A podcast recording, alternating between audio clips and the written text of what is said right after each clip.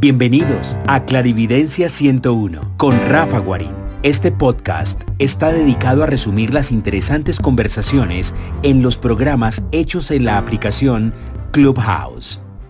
Disfrútenlo.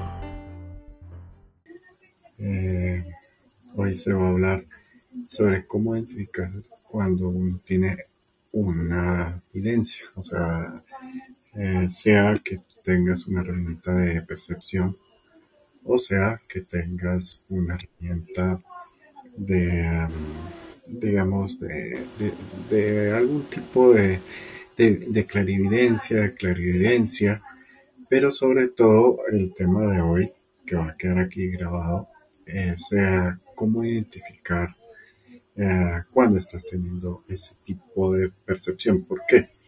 Porque puede que estés teniendo una imaginación, puede que estés teniendo una manipulación de nuestro cerebro y eh, no haya, digamos, una aclaración. Esto va, que he estado hablando con personas que están entrenando sus herramientas de percepción, las están, digamos, puliendo para poder eh, que sean un poquito más uh, eficientes, más eh, útiles.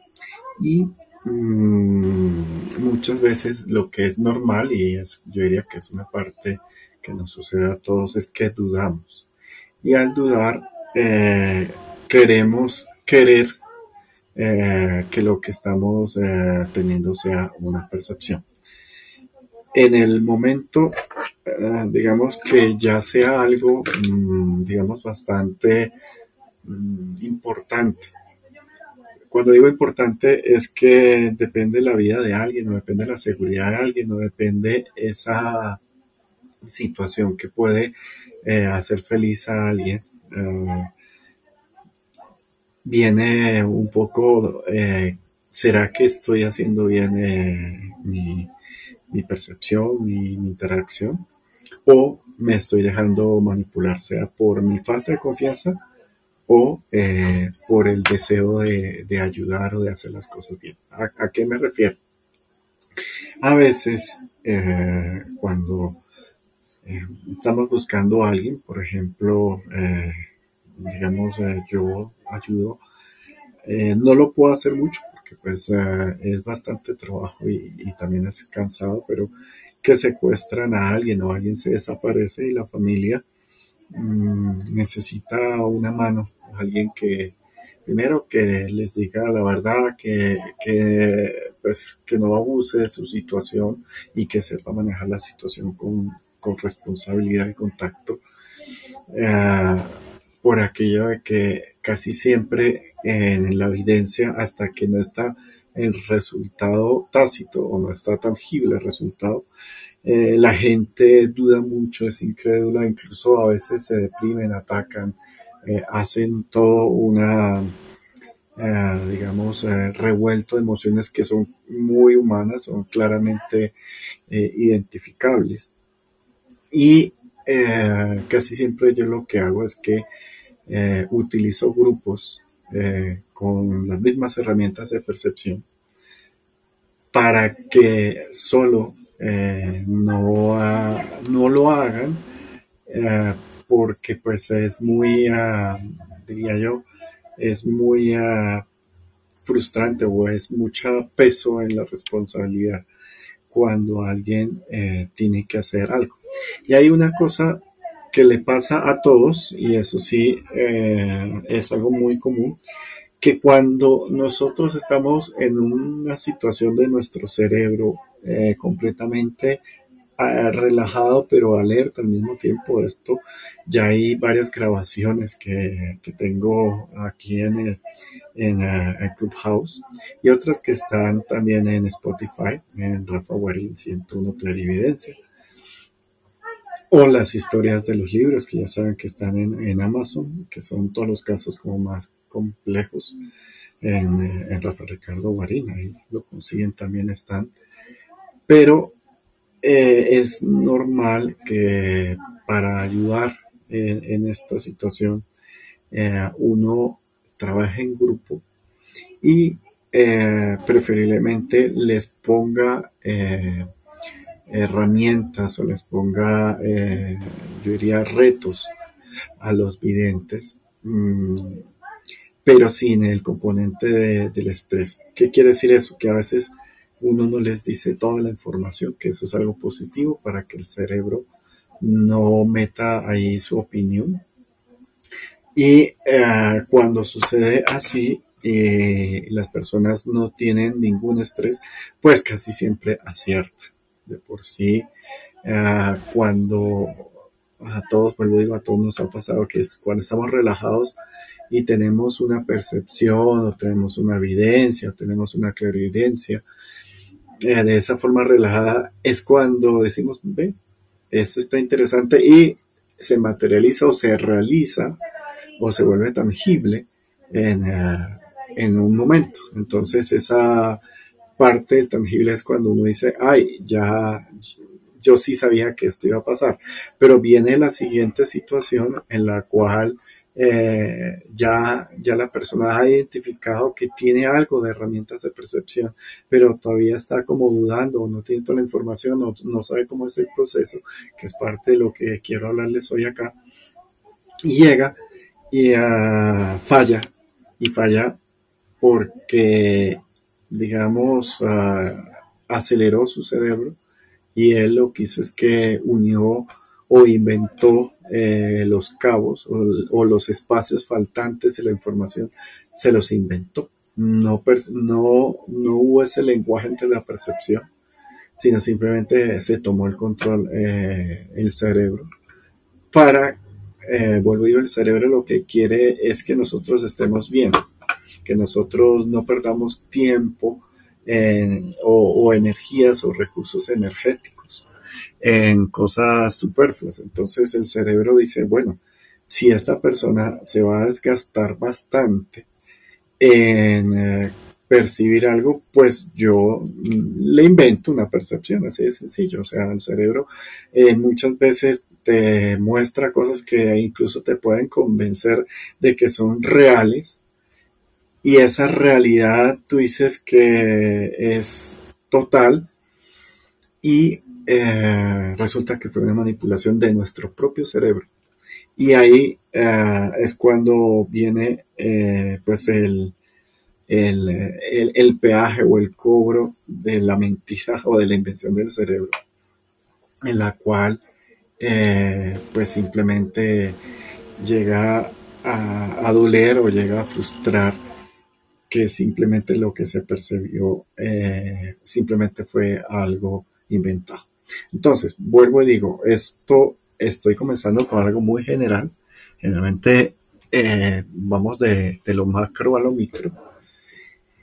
Y em, esto sucede por ego, o sea, ay, que yo quiero ayudar a, a mi primo, a mi hermano, al tío, a la señora que tiene problemas y eh, me meto al querer queriendo que eso pase y doy una información incorrecta o doy una orientación incorrecta y eh, eso es un poquito de, pérdida eh, de energía. Ah, a eso les cuento.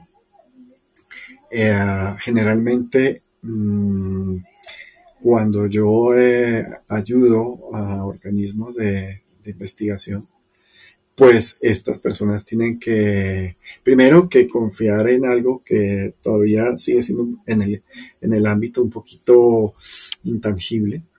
Eh, así, lo único que dan son resultados continuos. Pero, eh, por ejemplo, en la búsqueda de un cuerpo, en la búsqueda de un secuestrado, se tiene que gastar, eh, pues, todos los protocolos para que los investigadores, los policías vayan, los perros detectores, eh, a veces son, toca con lanchas, a veces toca en, bosques eh, y a veces hasta con helicóptero. Entonces, eh, llega un momento en que dicen, bueno, cuánto cuesta el combustible y el tiempo de los oficiales para que vayan a unas coordenadas que un vidente les dio y, eso, pues, eh, digamos que es dinero, o sea, eh, tiene todo un protocolo, entonces no es fácil.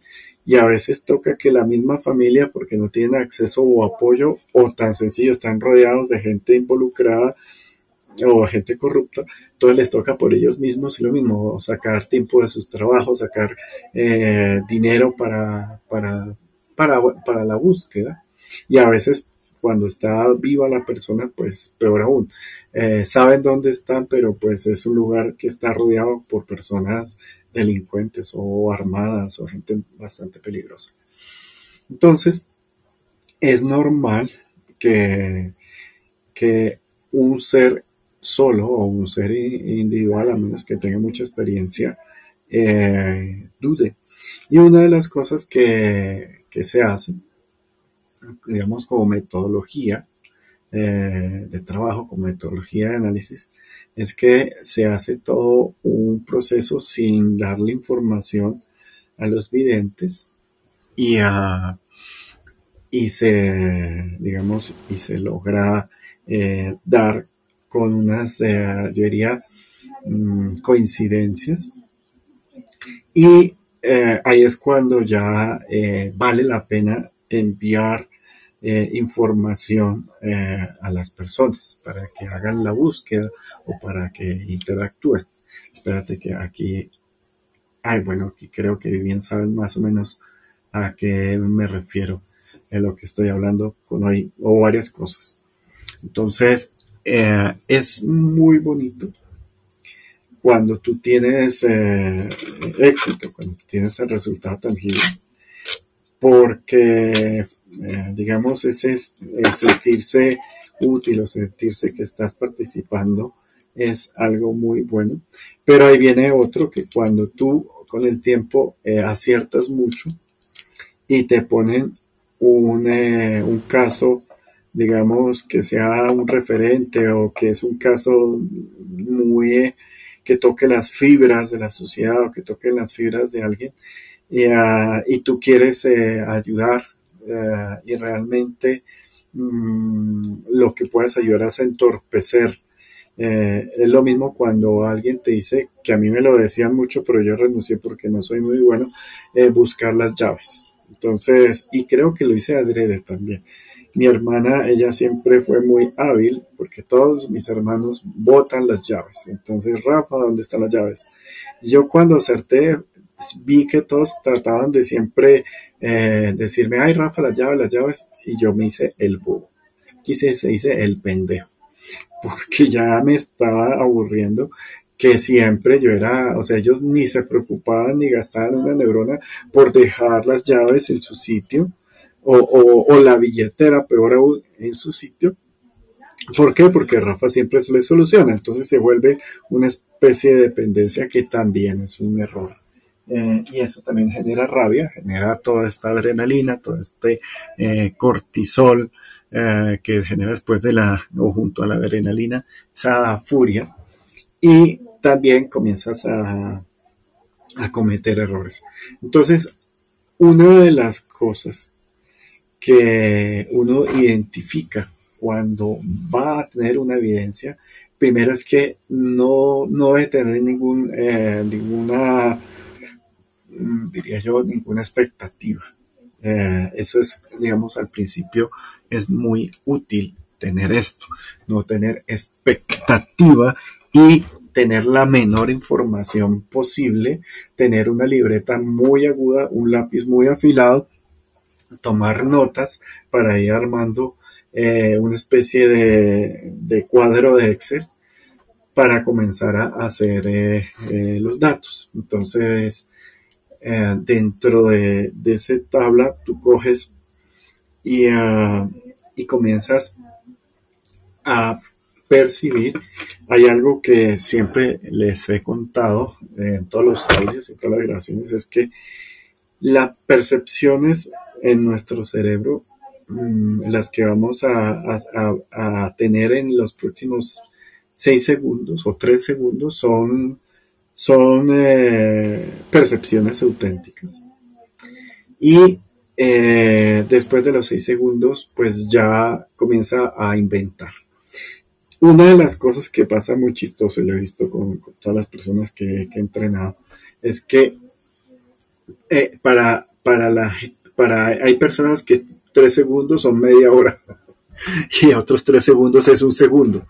Entonces también comenzar a tener un reloj o un metrónomo, ah, hay un, medidor de tiempo, lo digo por la música, metrónomo. Eh, sí, sirve poner, tocar, ahí, creo que ahí se oye que estoy tocando con video el ritmo, o sea, llevar ritmo, clic, clic, clic, clic, llevar el tiempo para uno contar con, con el pie o con la mano para saber el momento que uno está. Escribe la situación y se sale de la concentración y piensa en otra cosa, va, eh, hace 10 cosas, eh, se toma un fresco, eh, le da una vuelta al perro, se ve algo, trabaja y después de un tiempo vuelve otra vez, preferiblemente sin acordarse, sino se se concentra en qué lo, en el canal y qué es lo que uno está percibiendo. Cómo así el canal y cómo es lo que está percibiendo. Cuando hablo canal, hablo de forma eh, particular en que cada uno de nosotros sentimos. Son tan complejas y tan variadas las formas de percibir que eh, se pueden percibir unas generales dentro de un rasgo muy amplio. Eh, en eso ya hemos hecho audios, quieren eh, verlas un poquito más detenidamente, una por una. Y em, ese canal es como una receta, es una receta que a veces la persona tiene una sensación y después una imagen en el cerebro, o primero una imagen y después una sensación, o hay personas que tenemos un ruido eh, antes, el famoso zumbido o pitido en, los oídos. Eh, hay personas que inclusive se marean, hay otras que, entran como en una especie de trance, hay otras que se les hormiguea eh, los brazos, las piernas, la nuca. Y eso significa que cada uno de nosotros tiene una potencia mayor en nuestras herramientas de percepción. Eh, voy a dar un ejemplo, o sea, los ojos, el tálamo en la mitad del cerebro, el oído, el sabor, el olfato, el tacto, la temperatura. es, un, es una forma de lenguaje, es una forma de canal. Y por eso hay gente que dice, sobre todo los medios, ay, se me siente un frío de ultratumba o se me erizó la nuca o se me erizaron los brazos. Eh, a eso hay diferencias de ciertos sentidos que son más, eh, más auténticos y menos manipulables y otros que son más racionales, como el mismo cerebro.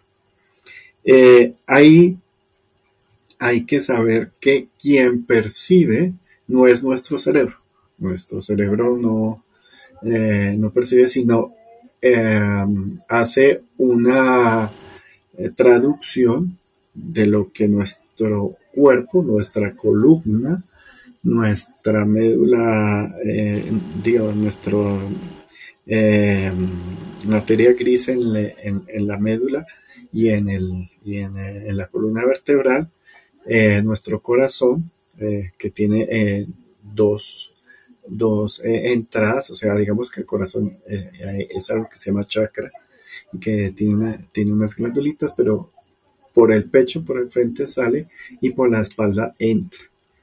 Y eh, hay gente que son más eléctricos que otros, entonces es cuando esa electricidad superficial de la piel hace que se nos ericen los vellos.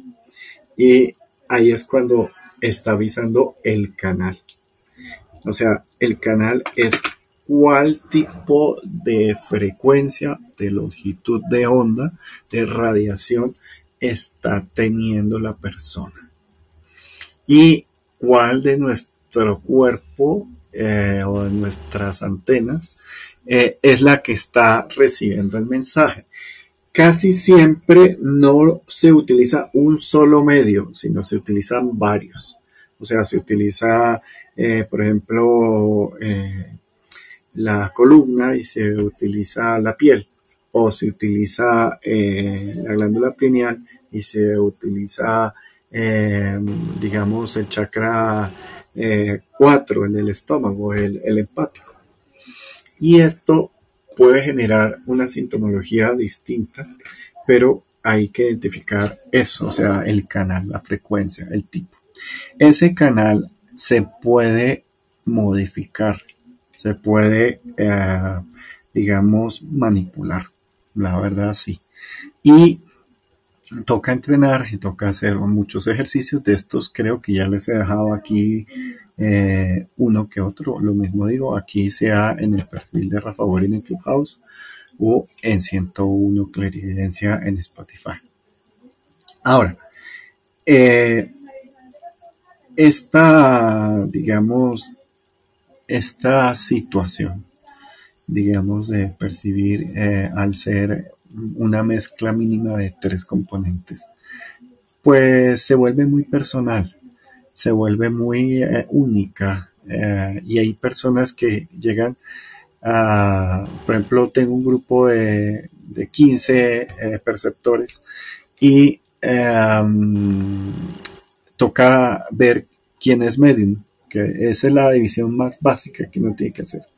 Quién es medium y quién es sanador o quién es eh, clarividente. ¿Por qué? Porque utilizan canales muy distintos, entonces pueda que inclusive tengan las mismas eh, percepciones, pero por un lenguaje completamente distinto. Y a veces entre ellos, si uno no los ordena, se tratan de, apoyar o de cotejar entre ellos para, para sentir una verificación o un apoyo de que sí están sintiendo, de que sí están percibiendo. Y resulta que pueden eh, ser completamente distintos y ahí puede entrar segregación o frustración. Y no, lo que hay es que encontrar y hacer un pequeño examen, un pequeño eh, medición de qué, mm, qué herramienta es la predominante entre, entre cada una de estas personas cuando se trabaja en grupo. Como digo, trabajar en grupo es lo más fácil, es lo más sencillo y en mi caso, en mi humilde eh, opinión, es lo más eh, positivo, lo más e-, efectivo. No niego que hay personas que avanzan solas, pero pues a veces ah, les puede costar mucho. Entonces, haciendo esa división, por eso, eh, eso sí sé que lo tengo claro ahí en, Spotify, eh, que a uno les digo que es un medium y que es un vidente. Ese es el básico. ¿Quién es un escáner? ¿Quién es un sanador? Eh, ¿Quién es un un, eh, un vampiro, eh, es un, un, jumper, un saltador, eh, quien es un, un, telépata, quien es un kinético. sobre todo porque hay unas que predominan por encima de las otras. Una vez identificado eso, aclara más cómo uno identifica cuando está sintiendo ese canal. Eh, cuando digo ese canal, es esa frecuencia, esa longitud que ustedes antes de un entrenamiento formal o antes de un trabajo formal eh, lo venían sintiendo. ¿Por qué el entrenamiento o el ejercicio es importante? Porque ese canal, como les venía diciendo, se puede transformar. Es lo que yo hablo en abrir cerrar la, antena o la percepción y modificar el dial del radio, que es modificar el código eh, y la frecuencia de onda de percepción. Me explico. Cuando alguien eh, tiene mucha potencia, quiere decir que le queda fácil hacer. Es como si tiene, si como fuera un automóvil con un motor muy grande, con una potencia enorme, pero tiene un timón de un centímetro de ancho. O sea que controlarlo es muy difícil. O tienen un timón muy grande y un motor de, dos caballos de fuerza. O sea, tiene más fuerza que una bicicleta.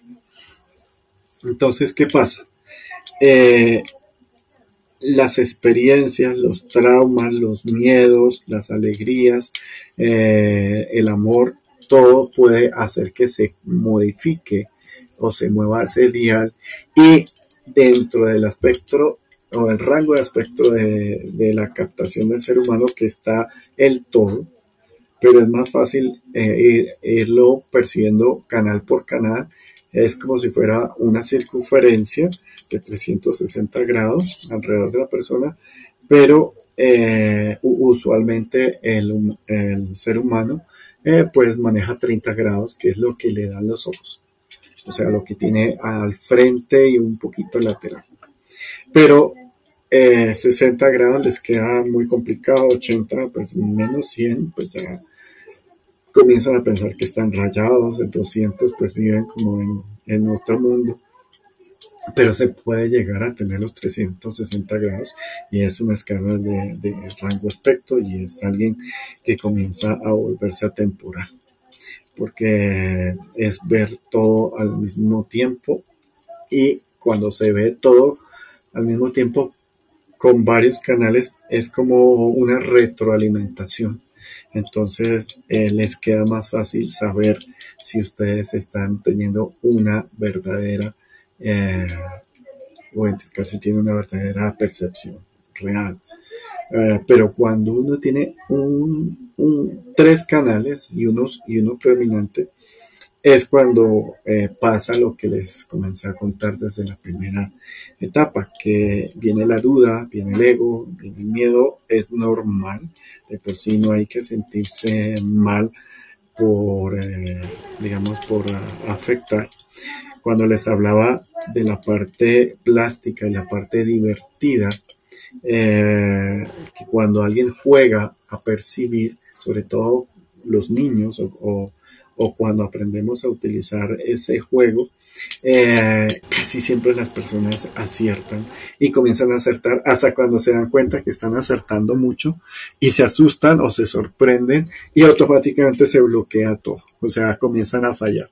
He visto personas que, llevan un 100% de, de aciertos en un examen o en una tarea y en algún momento cuando se dan cuenta que están teniendo 100%, como que cambian automáticamente, sintonizan en otras frecuencias su, tálamo y comienzan a fallar, a fallar y comienza a ver la rabia y comienza a ver la frustración. Entonces, fallar no es problema.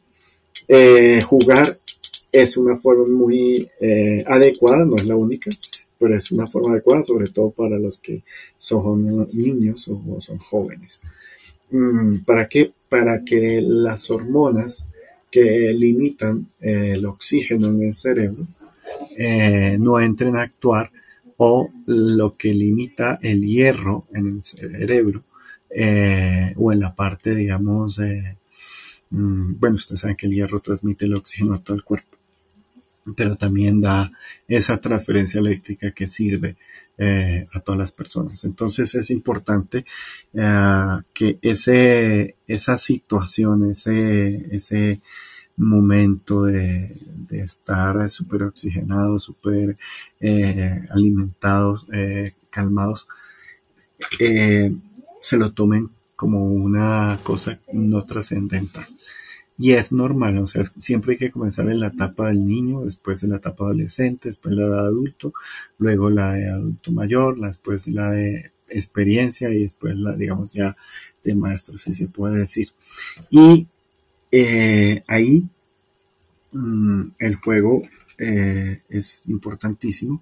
Yo ya les he recomendado varios juegos, varias formas, varios retos que pueden hacer personalmente y o en grupo eh, la, la, más fácil eh, es eh, Cerner, las cartas, Cerner, Cener, perdón, es que a mí se me traba la lengua, Z-E-N-E-R, Cerner.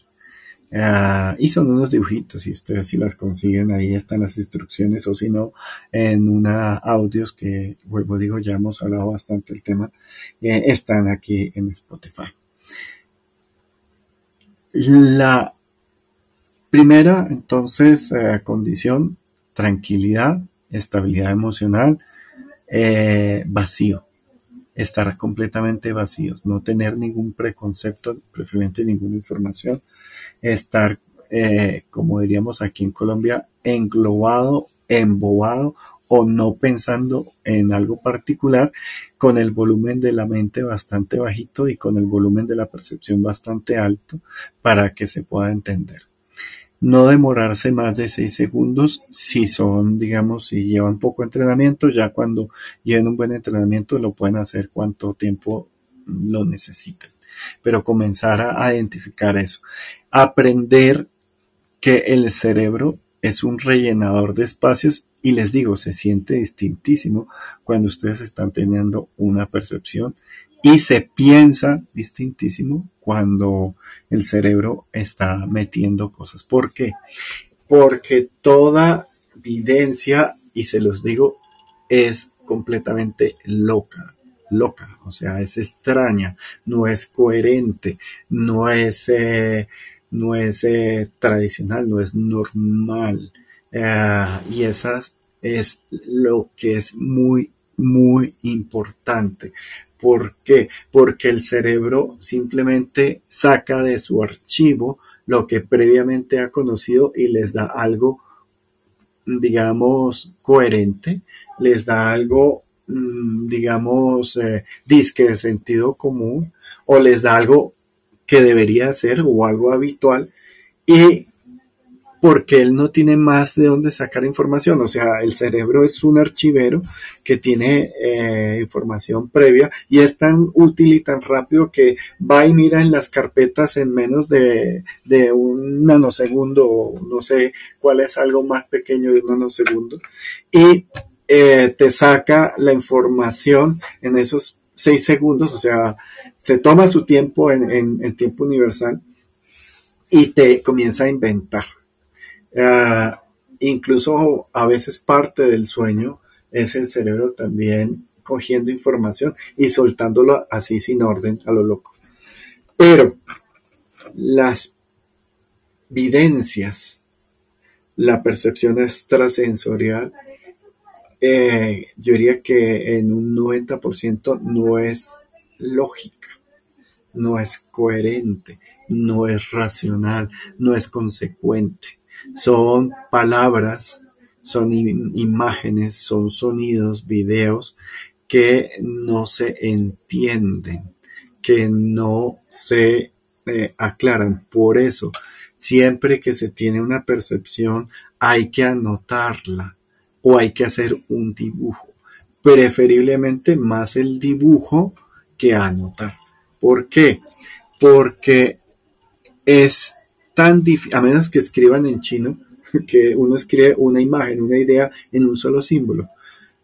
Pero escribir el río está desbordándose y trae piedras y basura dentro de él. Cuando tú terminas la oración, ya el, el, el, el río te llevó. Entonces, ahí es que reaccionar, es como en las artes marciales. Eh, cuando uno piensa en hacer un movimiento, siempre se pega durísimo y duele. Pero cuando ustedes vuelven mecánico el movimiento, la acción, lo hacen más rápido y ahí es cuando eh, ya se vuelven muy fluidos, muy, muy como, como una danza, como un baile. Incluso por eso muchas tribus eh, alrededor del mundo, eh, los sufis, por poner un ejemplo, eh, poner los bailes africanos con la entonación del tambor ayudan mucho a través de los movimientos a entrar en lo que se llamaría trance, pero digamos es a sintonizar en una frecuencia más delta el cerebro. Y eh, eh, el cerebro no está relajado, ¿no? Está muy atento, pero el cuerpo está relajado. Eh, es como estar en, un sistema que no es habitual a lo cotidiano. Ya es cuando se pueden escribir o hacer estos dibujos de lo que se percibe. es bueno tener un cuadernito ahí, lápiz, un color, una esfera, lo que sea.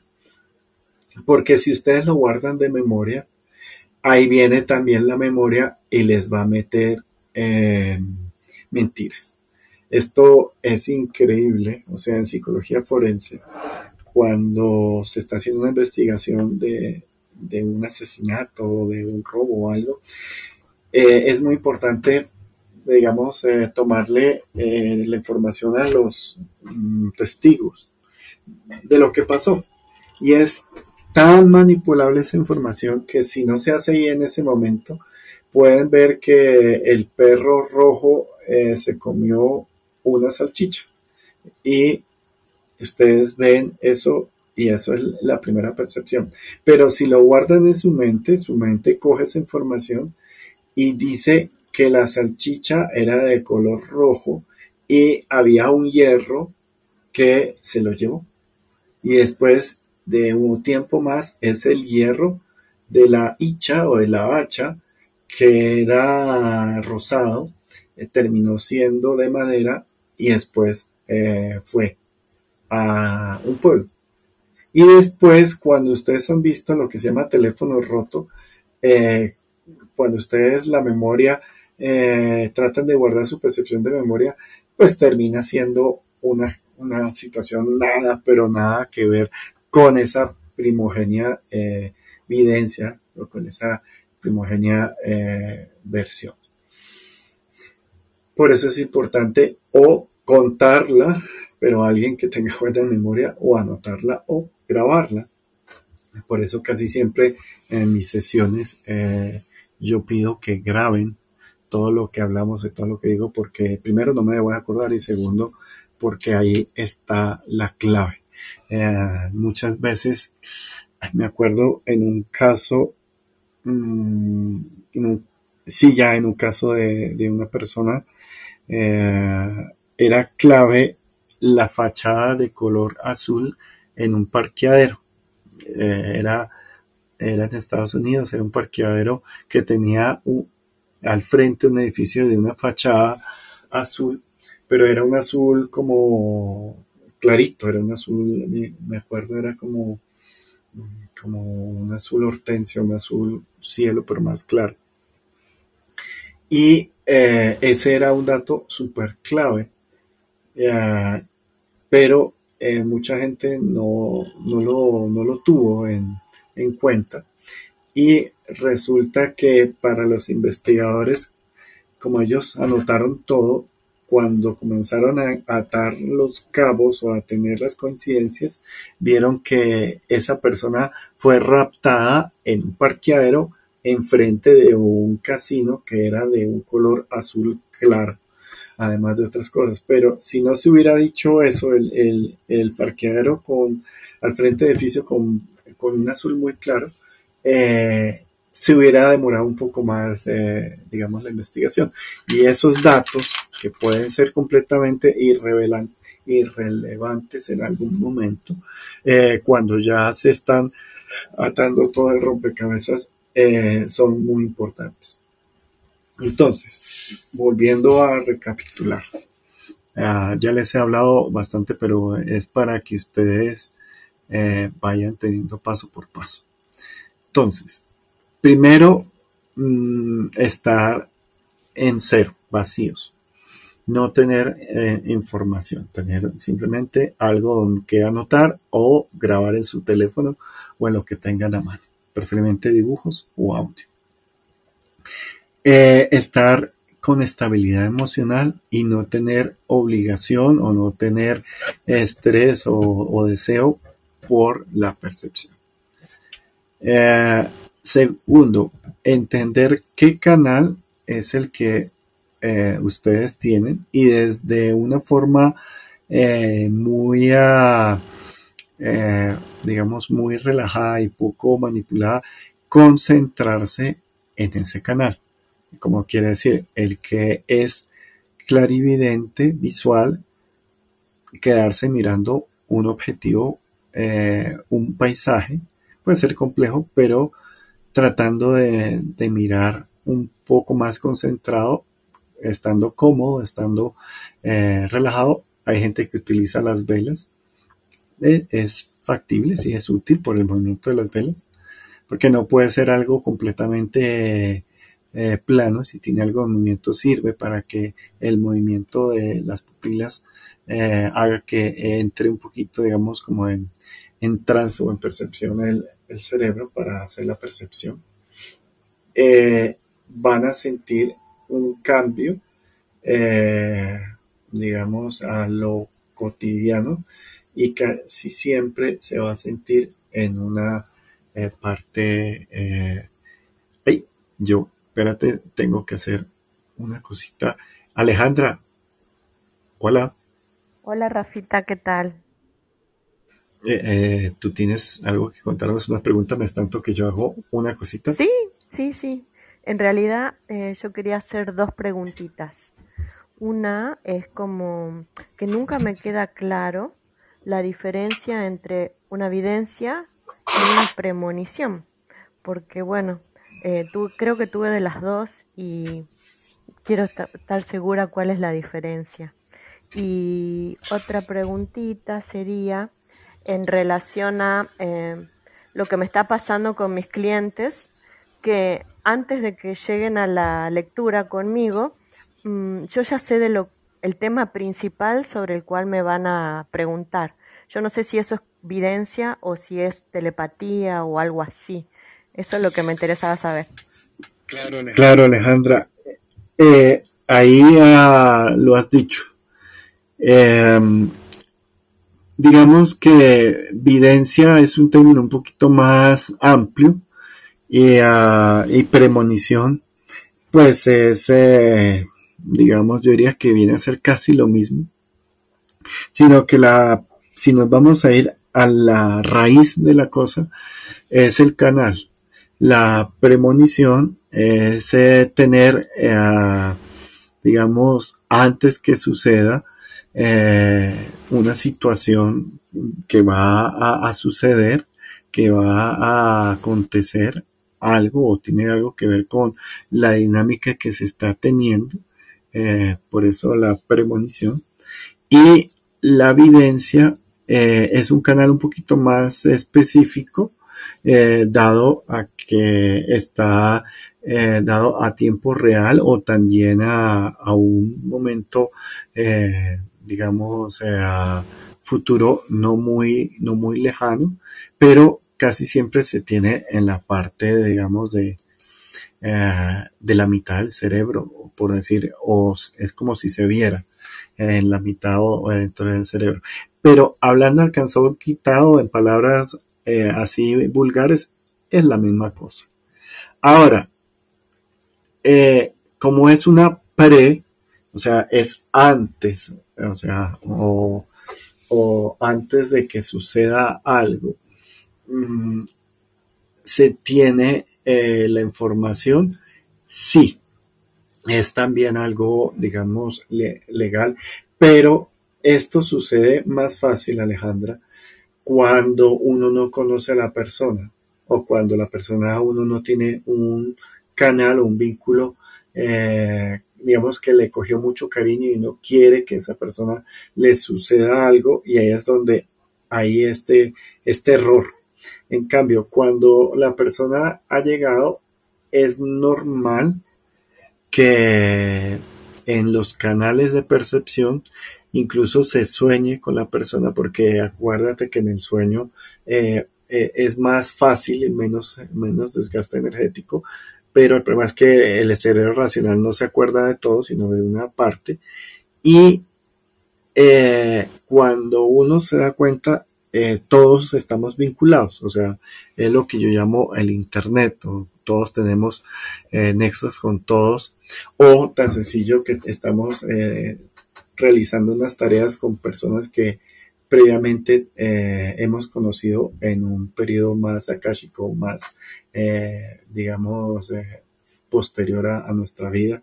Puede haber muchas situaciones, pero el lenguaje se puede sentir. En tu caso, hay, dos canales. Uno, que es el canal, digamos, energético, que vas percibiendo el campo electromagnético de la persona, cómo interactúa con el tuyo. Y la otra es que estás eh, buscando, digamos, eh, información en, su, en sus archivos eh, y eso lo haces en tiempo real y un poquito en sueños. Entonces es como eh, sentir. ¿Qué pasa? La ventaja de eso, Alejandra, cuando tú no conoces a alguien o alguien no te ha comentado todo y tú escribes lo que, lo que sentiste porque ahí es donde viene la diferencia. Tú sientes en todo tu cuerpo eh, esos cambios, digamos, eh, de, electricidad, de fisionomía, de química, en unos segundos que tienes como la certeza, tu cuerpo está relajado y te hace sentir esa situación. Entonces ahí lo puedes anotar. La diferencia es cuando tu cuerpo y tu mente están estresados, están acelerados o están deprimidos, están muy lentos y eh, viene la parte de la curiosidad y es que hay, eh, tengo una cita con, con eh, la pantera rosa. Entonces, uy, eh, se llama pantera y es rosa, entonces será, será como una pantera y, tendrá dientes y tendrá garras. Y, uh, y ahí es donde hay esa especulación. Entonces, lo mejor es uno anotar y olvidarse de lo que anotó para volver a quedar vacío para cuando llega la persona. No sé si me entendiste, Alejandro. Sí, sí, te entendí muy bien. Muchas gracias, Rafita. Con todo el gusto. Es que iba a suceder un estornudo al aire y ahí alcancé a controlarme para, poder eh, contar. Eh, bueno, ya que cambiamos un poquito este primer, digamos, descanso, eh, quería saludar a Juan. Hola Juan, ¿cómo estás? ¿Estás por ahí? Hola Rafa, muy bien, ¿tú qué tal? Bien, ¿qué hay de nuevo? Bien, bien, trabajando. ¿Tú qué tal? Bien. Ah, pues digamos que eh, estoy en un momento de descanso feliz, porque cuando estoy trabajando me pongo un poquito furioso. Pero bueno, entonces no puedo. Está bien recargar energía. No puedo. Sí, sí, digamos que lo que sirve es cambiar, eh, cambiar de, de dinámica. Lo digo es porque ahorita eh, tenía una reunión que me trataron de meter a último momento y me tocó hacerle pistola porque dije no. Y, eh, es una reunión que la verdad eh, no, no estoy muy, muy alegre con, con, con esa imposición de reuniones a último momento. Juan, ¿tú tienes algo que contarnos, algo que preguntar de lo que estamos hablando el día de hoy? Rafa, pues en preguntas sí me gustaría saber ¿es un don con el que se nace o es un don que se puede construir? Las dos. O sea, Juan, hay un una nivel de, digamos, de, percepción. Siendo uno lo normal y diez lo, más guau que pueda haber. Y cinco, el medio. Eh, las personas que nacen digamos, con la predisposición genética o la fabricación de su cerebro, les queda más fácil entender y si son de buenas, comenzar a entrenar y a optimizar sus herramientas. Pero eso se da de forma silvestre, yo diría que desde un nivel cuatro y medio para arriba, o sea, 4.5. Pero hay herramientas de percepción que sí se pueden ir, eh, digamos, desarrollándose eh, con, cierto ejercicio, con cierto entrenamiento. Eh, y yo diría que ahí depende de, la disposición y la disciplina de cada quien. ¿Qué pasa? Hay unas herramientas de percepción que necesitan de otras y necesitan de un estado mental y emocional, sobre todo emocional, muy balanceado para poder aguantar ese volumen. Me pongo un ejemplo. Las personas que ven eh, cosas que no, no, son, digamos, habituales o coherentes, que pueden ver sombras, que pueden ver eh, eh, figuras eh, no muy agradables, pueden ver situaciones que eh, las demás personas no ven eso pues es bastante fuerte, si se puede decir. Y casi siempre estas personas que nacen con esto nacen con la predisposición. Que una persona pueda comenzar a aprender a leer ciertos símbolos, ciertos signos, ciertos movimientos, eh, a sentir a su cuerpo, claro que sí, sí se puede. Ah, pero hay que trabajar en cualquiera de las dos. Esa, ese nivel de, percepción, eh, ¿cómo lo sabes? Eh, yo la hice ahí, inclusive a, mí me da un poquito de, de vaina ah, porque hay una nueva versión del libro que está mucho mejor escrita. Pero en Amazon, en Amazon ahí está el libro. Incluso creo que en esta semana está gratis eh, el que es digital.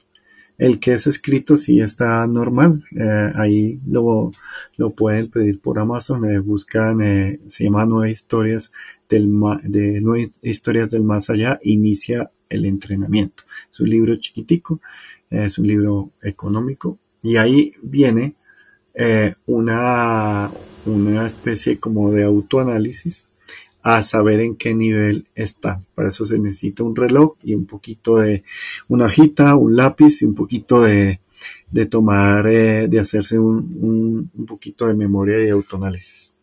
No sé si me, me entendiste la respuesta, Juan. Sí, Rafa, muchas gracias. Voy a revisar el libro y pues cualquier cosa te cuento. Listo, listo. Acuérdate que es, no sé si desde hoy, o sea, eso entró en promoción el digital, o sea, el que se puede descargar digitalmente, creo que inició promoción por una semana. El, el, el impreso sí está normal. Mi Maris querida, buenas noches, ¿cómo estás? Ay, yo muy feliz de escucharte una vez más. Mira, Rafa, yo quiero consultarte algo. Yo cuando, cuando estoy acá en silencio en mi casa, se me vienen como imágenes a la cabeza y luego, luego me pasa que tengo, bueno, la gente suele confundirlos con déjà vu, que estás así en un lugar y decís, bueno, ya conocí a esta persona o esto ya lo viví, pero no logro ir más allá a ver qué va a suceder. ¿Sabes? Eh, aquí yo te doy un truco que es muy importante para eso y es tener el libro, un libro de dibujos y anotar palabras claves y hacer dibujos de lo que tú estás viendo y de lo que es eh, el déjà vu. Lo que pasa es que durar mucho tiempo en, en, una situación de percepción, Maris, es algo, digamos, contra natura del cerebro. Entonces él entra a ser como una especie de, conflicto eh, y eh, puede comenzar a generar depresiones, puede comenzar a generar vasoconstricción, o sea que se le disminuye la sangre el oxígeno al mismo cerebro. Eh, eso es depresión, eso es limitar oxígeno y sangre hacia algún elemento. Y por eso cuando se está en un momento particular eh, se puede lograr ese equilibrio entre la percepción delta y un, y un cuerpo acelerado o en una percepción teta y, un, y en el cuerpo un poquito más relajado y se puede tener acceso a digamos a lo que sería el internet o sería o la conexión de todos y en algún momento se puede tener un esbozo de, una información. Es como cuando uno va en el, en el coche, en el carro, y está viendo el paisaje, pero pasó y había un perrito en la vía y le, le, pareció llamativo, pero lo vio por un segundo porque eh, en vez de fijarse en, en la vía, los árboles, en el paisaje, en el fondo se fijó en eso de lo que es el perro y eso lo genera por una condición de empatía. Eh, ¿Qué quiere decir? Que para la primera etapa de todas las personas que tienen percepción, como es la parte de la empática, eh, dentro de la personalidad y dentro de la fabricación del desarrollo de, de la identidad y del yo, eh, se tiene una tendencia a fijarse en unas cosas. Entonces, eso es parte de la sintonización de lo que digo del dial de, la percepción. Entonces, hay personas que se sintonizan con un sentimiento y por un segundo tienen ese déjà vu, esa, esa percepción. El déjà vu como tal necesita mucha energía, mucha potencia, porque es subir a un sistema, digamos, ah, digamos, de internet o de interconexión o de, todo, y eso necesita un estado muy energético, muy puro y muy energético y a veces se logra por momentos. Para personas tan transparentes y tan puras como tú, les queda más fácil tener habitualmente, pero no bajo control racional, eh, acceso a estos momentos. No sé si me entendiste, Marisa. Sí, sí te entendí, porque a mí me llegan como imágenes, como yo no sé si es producto de la imaginación o algo, y entonces me llega como la escena y entonces yo digo, ¿qué es esto que estoy percibiendo? Y después llega la vivencia, me llega como el escenario y sí, cuando ya lo vivo, cuando llega a este momento, a este plano, termino muy agotada. ¿Sabes? Lo que hay que diferenciar es tratar no de tener ya déjà vu, sino de mirar cuál es el canal que tú estás percibiendo eh, y comenzar a, optimizarlo o a, limpiarlo, si se puede decir, para utilizarlo de una forma más, eh, más eh, comunicada o, más fluida. O sea, que el cerebro se acostumbre a qué significa esas variaciones eléctricas, químicas y magnéticas de tu cuerpo y te los traduzca. Acuérdense que el cerebro, eh, su función ideal es que sea eh, alguien que maneje el lenguaje, que maneje la comunicación. Ah, y inclusive yo he visto gente muy, muy inteligente con habilidades mentales muy buenas, pero que de tan priorizar su, su, cerebro, eh, no son capaces de tener una percepción mínima y muchas veces sus hijos o su pareja son personas que tienen una percepción más, eh, digamos, empática, más, eh, mm, diría, de motivación. Y estas personas como que, como no entienden otro lenguaje sino solo el racional, entran en tener conflicto y vienen las dos partes, o atacan o se vuelven víctimas. Entonces, cuando se vuelven víctimas, pues todos eh, comienzan a armar un poquito de shows y cuando se vuelven impositores, pues se vuelven a pelear o comienzan a desvalorizar a las personas que tienen la percepción a su entorno. El punto, yo diría que optimizar ese canal y una de las cosas que uno puede hacer es anotar qué es lo que está viviendo y anotar qué es lo que está sintiendo. O sea, estoy calmada, estoy respirando bien, mi cerebro no está agitado, estoy pensando solo una cosa a la vez, o dos, o mil. O sea, identificarse, eh, Maris, ¿vale? Perfecto, Rafa, gracias. A ti. Hola Pilar, ¿cómo estás? Buenas noches. Hola Rafita, bien, gracias. ¿Tú qué tal? ¿Qué hay de nuevo? Pues bien, aquí todo relajado, todo chévere. Qué bueno. Aquí yo escuchando, este, me, me llamó la atención. Rafita, yo quería, hacer una pregunta que, bueno, ya la hizo Alejandra sobre los sueños, que son cuando los sueños son lúcidos, ¿no? Y luego se, se, se materializan, digamos, ¿no? Que es si era una evidencia o qué es lo que era. Y lo otro era, este, yo tengo una situación en la que hace un año más o menos, o sea, a mí me para pasando corriente, por decirlo así, en la mano, o sea, tengo contacto con mi hija y ahora con mi esposo y, fue como que una descarga. ¿Por qué sería eso? Mira, ahí pueden ser varias cosas, Pilar. Lo primero que te quiero aclarar es que en el sueño, eh, acuérdate que hay varias etapas del sueño y varios lenguajes del sueño y muchos de ellos son manipulados o son medianamente manipulados. Pero el sueño eh, digamos, que tú tienes información eh, de percepción, eh, puede ser un poquito más al sueño lúcido eh, y tener solamente pedazos porque el cerebro solo te muestra un, un, un, pequeño corto de la información cuando se está despertando. Pero viene ya el desdoblamiento, ya viene, digamos, este salir del cuerpo que se sale mediante una relajación, mediante el proceso del sueño, con una condición química del cuerpo, con una condición en frecuencia del cerebro, de todo.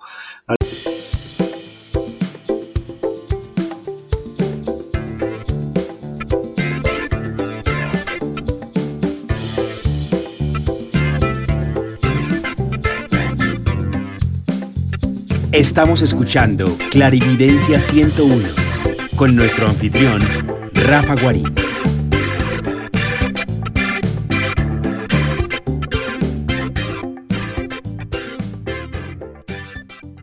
Al unísono y ahí ya se tiene memoria más contundente y no solo se puede llegar a ver los archivos anteriores, presentes y las inercias de las personas a ti te interesen y que puedes eh, comenzar a manejar. Para eso es un tema muy particular.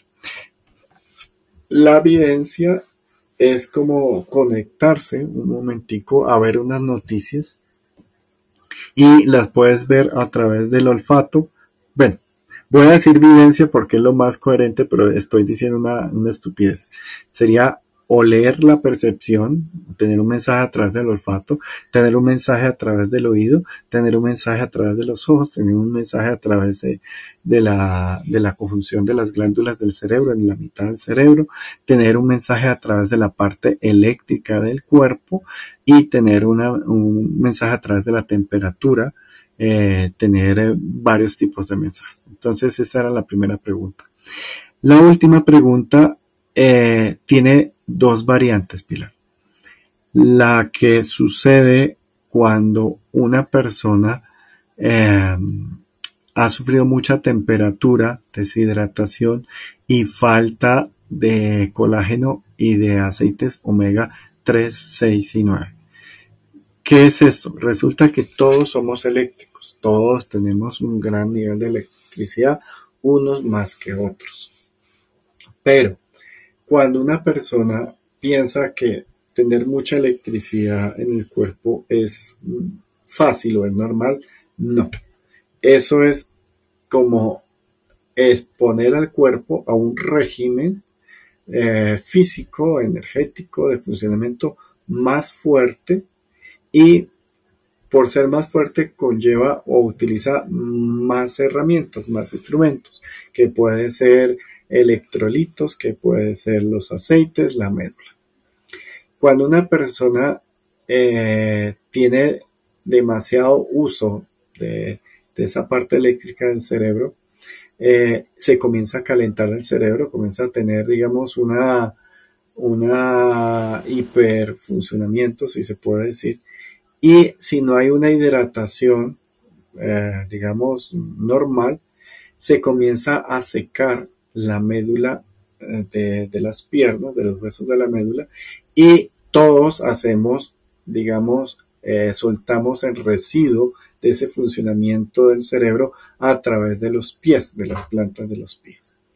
Eh, esa es la parte, digamos, normal. Pero cuando hay demasiada temperatura, demasiado estrés, no se ha cuidado mucho el cuerpo, se, se deshidrata, se seca esa, ese polo a tierra y comienza a salir a través de las manos. Y a veces pasa algo que se llama la inversión eléctrica de las polaridades de los órganos. Significa que todos nuestros órganos tienen una parte positiva y una parte negativa como una pila. Y eso puede ser que simplemente eh, estés muy cansado y que estés, eh, digamos, teniendo esos choques eléctricos. ¿Cómo se sabe si son eso? Se sabe de una forma, y es que duele los pies, las plantas, los huesos y el tobillo, y a veces con el tiempo las rodillas, eh, digamos, después de, de, hacer incluso no actividad física, sino actividades eléctricas mentales y comienzas a sentir que te duele un poco eh, esa parte de los pies. La otra es que vives eh, con sed y se te sube bastante la temperatura del cuerpo y comienzas a dar cargas de estática a través de los puntos de los pies. Eso es una pequeña explosión. Ahora, viene la otra parte. La otra parte es que las personas que son escáneres o las personas que pueden tener eh, visión remota o las personas que manejan su piel y son más eléctricos en su cuerpo, mm, pueden tener tanta electricidad o pueden generar tanta potencia o carga de electricidad en su corazón y en su cerebro que eh, pueden, eh, digamos, tener toques de, electricidad, totearlos, pero la diferencia en eso es que dura un poco más. Cuando es por cansancio, por, por, por mal uso, por mala alimentación, es un choque eléctrico y ya. Pero cuando ustedes tienen demasiada electricidad, puede suceder que ustedes toquen a alguien eh, después de darle su choque eléctrico, pero comience a esa persona a descargarse, a, quedar muy cansada y ustedes a recargarse un poquito más de energía. La otra es que cuando ustedes toquen a esa persona, sientan como la energía o la información de esa persona eh, o la electricidad de esa persona les entra a su cuerpo o la suya les entra al cuerpo de ellos. Y en eso hay un intercambio de información. Eso es una especie como de vampiro, si se puede decir. Eh, y eso se ve porque, eh, digamos que cansa más profundo, pero se demora, se siente como, como corriente en la punta de, los, de las manos, pero eh, los pies no, no es dolor, a veces puede ser un poquito entumecimiento, pero no es común que duelan. Eh, pueden eh, comenzar a sentir un poquito de aumento de ritmo cardíaco. Eh, otra de las situaciones que puede pasar cuando ustedes son hipereléctricos es que interactúan con los aparatos eléctricos a distancia y pueden hacer que, digamos que, que se parpadeen, titelen o se apaguen las pantallas, sobre todo las de poca potencia. pueden hacer que en la casa de ustedes bueno, ya con los LED no tanto, pero antiguamente esos bombillos que eran de cátodo, o sea, que tenían como una B y un filamento de metal entre los dos que se ponía rojo, eh, se veían toteando, o sea, duraban muy poco. Eh, otra la situación es que cuando ustedes se van a dormir, eh, todos los muebles y todas las cosas de su habitación craquetrean, tronan, hacen ruido. No sé si esas palabras las haya dicho bien, eh, pero suena, o sea, track, track, track. Y también cuando se levanta, también track, track, track. Eso también es eh, una, una parte. No sé si me entendiste y si identificaste por dónde va lo tuyo. Sí, sí me sí entendí. Creo que va por la falta de hidratación. Más o menos ah, por ahí. Ajá, sí, Rafita, muchas mm. gracias. Para eso, acuérdate, Pilar, que hidratarse necesita electrolitos, agua de coco o estas bebidas isotónicas que traen electrolitos. El azúcar no ayuda para un culo, o sea, no sirve, o sea, puede tener un poquito de glucosa. Todos los cerebros gastan bastante glucosa, pero no azúcar.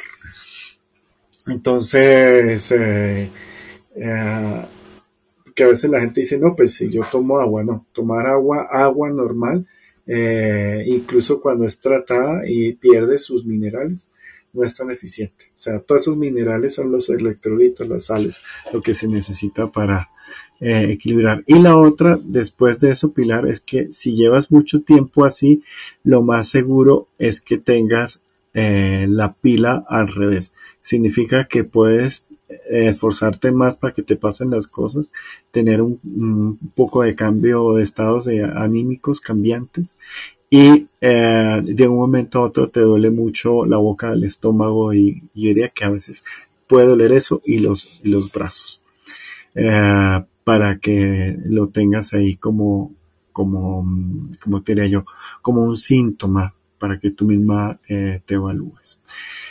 Rafita, ¿y cómo haría para esa inversión de la piel? Dime.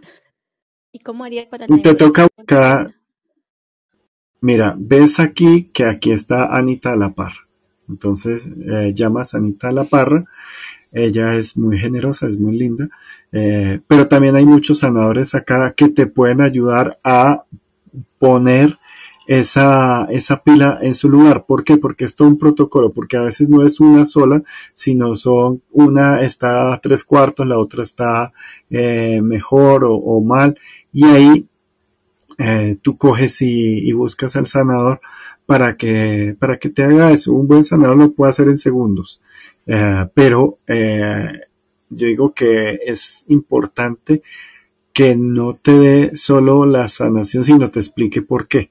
Porque muchas veces de esas inversiones de, la polaridad eléctrica de los órganos conllevan a que hay un autoataque, eh, una, una agresión que ha llevado a un límite uno de esos sistemas y ese límite es como un taco esos eh, eh, en, en arquitectura y construcción son como una especie de de elementos que protegen de sobrecargas, eh, que no se quemen los electrodomésticos. Entonces, siempre uno pone esos tacos.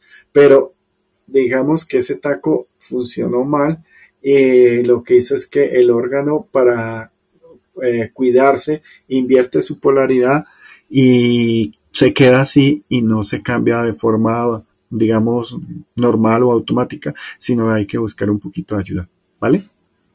Listo, Rafita, muchas gracias, lo voy a tener en cuenta. gracias. Pilar, me es tanto que sucede eso. Ayuda mucho caminar, eh, caminar eh, descalza y bañarte un poquito con sal marina y una pizca de bicarbonato eh, para, digamos, optimizar esa, esa condición de limpieza y esa condición eléctrica que el cuerpo tiene. ¿Vale? Muchas gracias, Rafita. Muchas gracias. Bendiciones a ti. Una em, preguntita, Rafa, ¿te puedo hacer? Claro que sí. ¿Qué pasa? Eh, porque el tema este de la corriente. Eh, a mí me pasa que a veces yo toco a mi gata y le doy la corriente, o a veces ella me toca a mí y me da la corriente. Eh, ¿Cómo sería la, la, cosa ahí? Wow. E, eso, eso, eso es más complejo. ¿Por qué? Eh, Alejandra, los gatos hacen eso con la gente muerta. ¡Qué cosa! Eh, a ver, eh, es que, bueno, voy a tratar de explicarlo un poquito más, más fácil. Todos nosotros tenemos una polaridad eléctrica, digamos, por fuera de nuestro cuerpo y otra por dentro. Imagínense que todos tenemos unas pilas de esas eh, AAA, AA y tenemos eh, la parte eh, negativa eh, hacia afuera. Uy, sí, acuérdense que mi memoria me falla, pero sí, o sea, nosotros tenemos la polaridad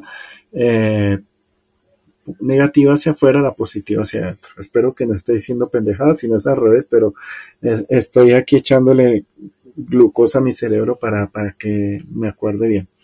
Entonces, esa polaridad eh, hace que sea nuestro funcionamiento eh, normal, pero tiene una condición y es que interactúa con los campos eléctricos, eh, digamos, de los demás en, en, en canal dual. o sea, la otra persona te percibe, tú te percibes.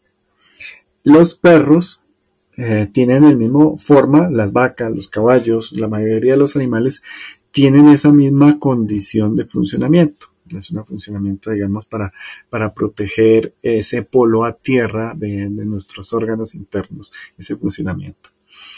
Pero la, o una de las consecuencias de eso es que si yo estoy concentrado, pero siento, percibo que alguien se está acercando o que un perro se está acercando, yo puedo, antes de que esté al pie mío, sentir su campo, su, su aura, si se puede decir, con su campo electromagnético, interactúo y volteo y verifico que es esa persona.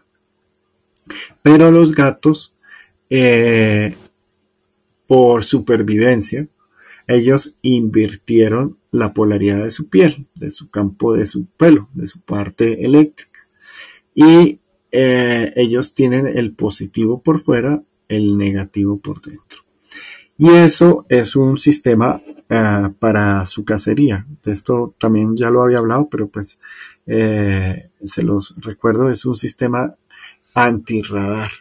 Y ustedes muchas veces sienten, eh, no sienten, perdón, que su gato o el gato puede estar al pie detrás de ustedes y no lo sienten.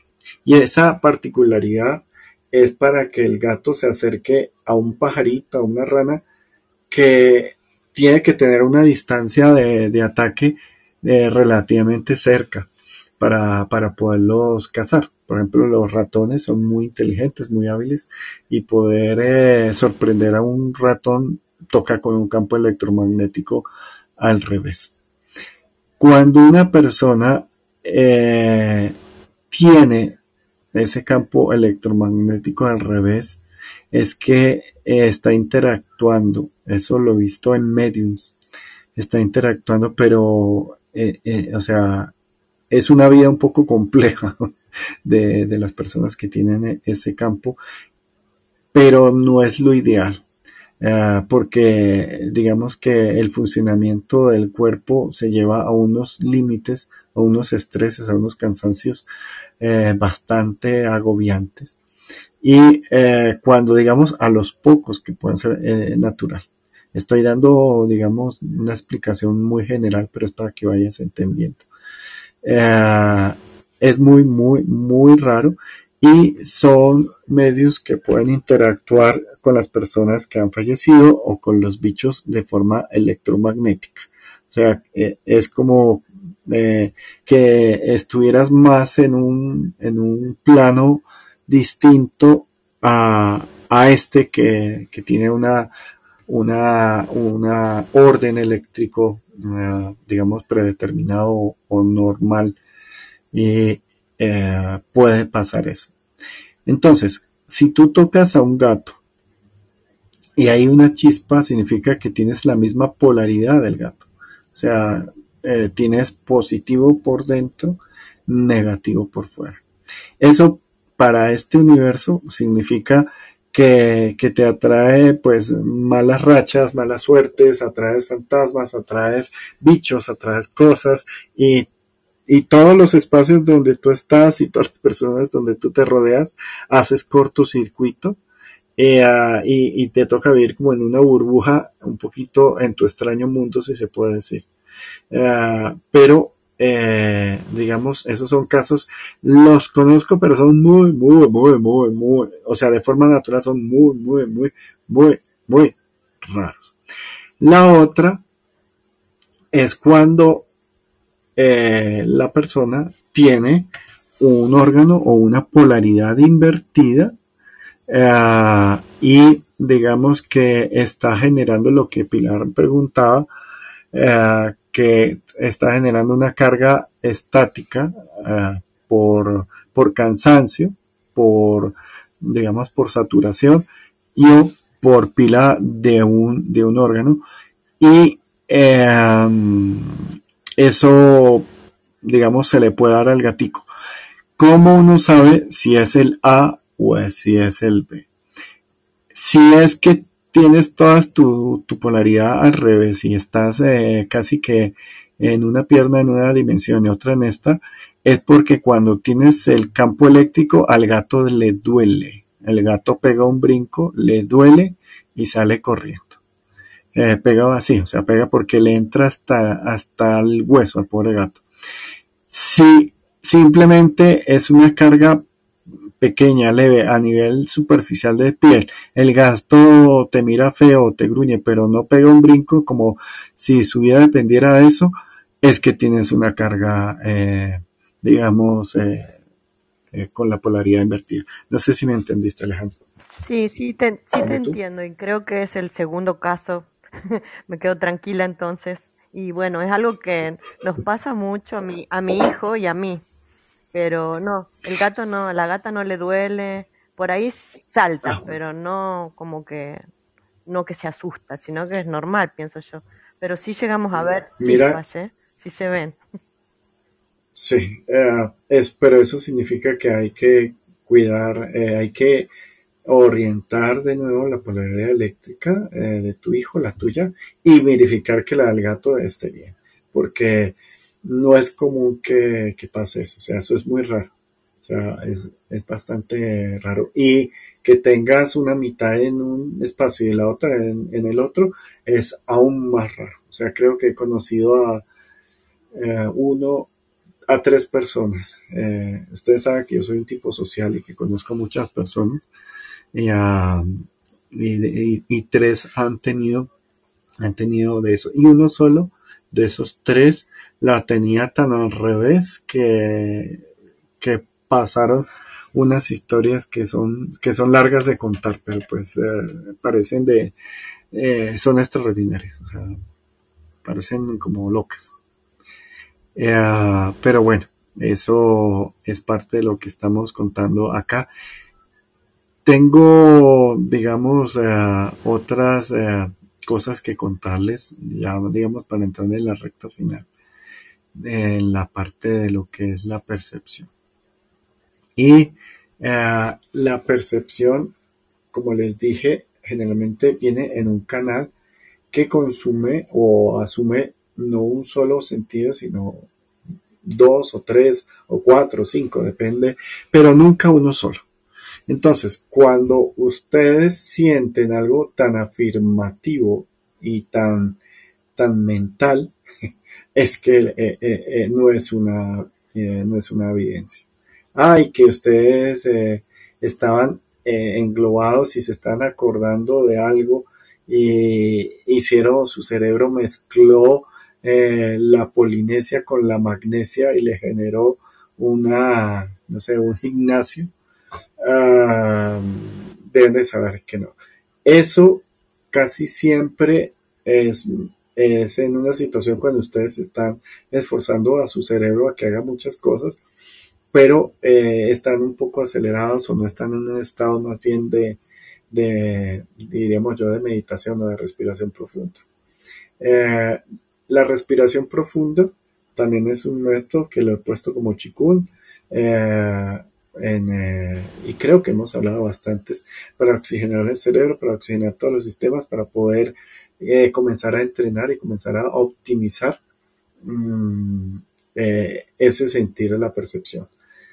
Cuando la evidencia, digamos, viene acompañado de, mm, diría yo, como de un solo tema o de una sola situación lineal continua, yo, a menos que ustedes ya estén entrenados y tengan mucha experiencia, no le creo. O sea, generalmente una percepción son pequeños fragmentos de verdad, pequeños fragmentos de sintonía y no un video que dure un minuto, dos minutos, tres minutos, eh, a menos que ustedes tengan un verdadero entrenamiento y una capacidad bastante grande, que los hay, claro que sí, pueden durar 20, eh, 30 segundos, minutos, hasta tiempos bastante largos, pero eso ya se sabe, ya se nota, o sea, cuando ustedes llegan a, ese nivel, ya todas las personas eh, de forma empírica lo buscan a ustedes, eh, a preguntarle cosas, o ya por tener bastantes experiencias, pues las personas los comienzan a reconocer y ustedes comienzan a tener como ese auto, digo, esa eh, retroalimentación y decir, bueno, sí, eh, algo, algo, algo debo estar percibiendo. Eh, por aquello que les digo, los fragmentos suelen ser primero por, un, por una pequeña parte de la percepción cerebral, después por la piel, después por la columna, después por las manos, por el estómago, eh, y ahí eh, se arma con un pequeño eh, rompecabezas o un puzzle un poquito más continuo. Pero generalmente es complejo para el cerebro. O sea, el cerebro queda un poquito en, como en pataleta, en shock, cuando se siente una evidencia porque, vuelvo digo, es algo que no entiende. Es algo que no le toca entender y no se dejen asesorar por su cerebro en esos momentos porque cometen un error. Es mejor anotar, escribir, si lo quieren entrenar, pues simplemente hacen los ejercicios, buscan a se van oxigenando, van aprendiendo a respirar. Eh, acuérdense que está también eh, eh, en Spotify la parte de respiración y cogen y van experimentando, percibiendo, dibujando, percibiendo, dibujando en pequeños momentos cortos.